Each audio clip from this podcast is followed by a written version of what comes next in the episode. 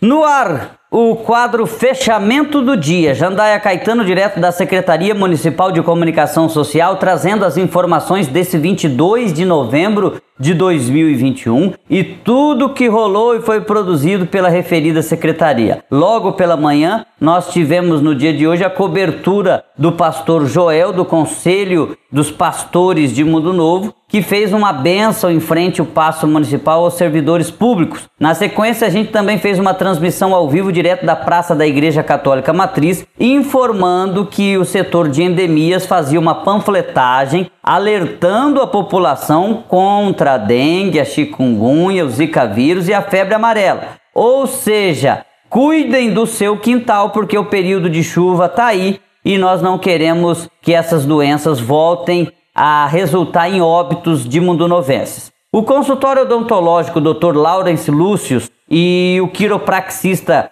Vitor Claiver, do Quero Ajuste, inaugurou no último sábado. Nós fizemos a cobertura e hoje nós trouxemos o material fotográfico também sobre este evento. Também na página do Governo de Mundo Novo, a coordenadora da coleta seletiva Jaqueline Meirelles informa que amanhã, terça-feira, 9 horas da manhã, vai ser inaugurada a baia coleta de vidros. Era um pedido antigo que a população tinha para poder fazer o descarte correto daquelas long neck que não é reutilizada e também de, de potes de vidro que estavam na sua casa e não tinha como dar o destino. Agora tem. A UVR fica atrás do Horto Florestal, ao lado da ABB, ali no bairro Universitário, e nós vamos ter um mutirão terça, quarta e quinta para você levar essas garrafas de vidro no local. Se você quiser com o caminhão da coleta seletiva, e tem que ser o da coleta seletiva, não pode ser o de lixo comum. Se o caminhão da coleta seletiva passar na sua casa, é só ligar no 98498 5648 ou 3474 2452. A gente também tem um material sobre a decoração natalina que está em produção na Incotura, Secretaria de Indústria, Comércio e Turismo. Temos também o programa Mais Social que entregou quase 200 cartões e nós temos várias fotos do evento que ocorreu na sexta-feira.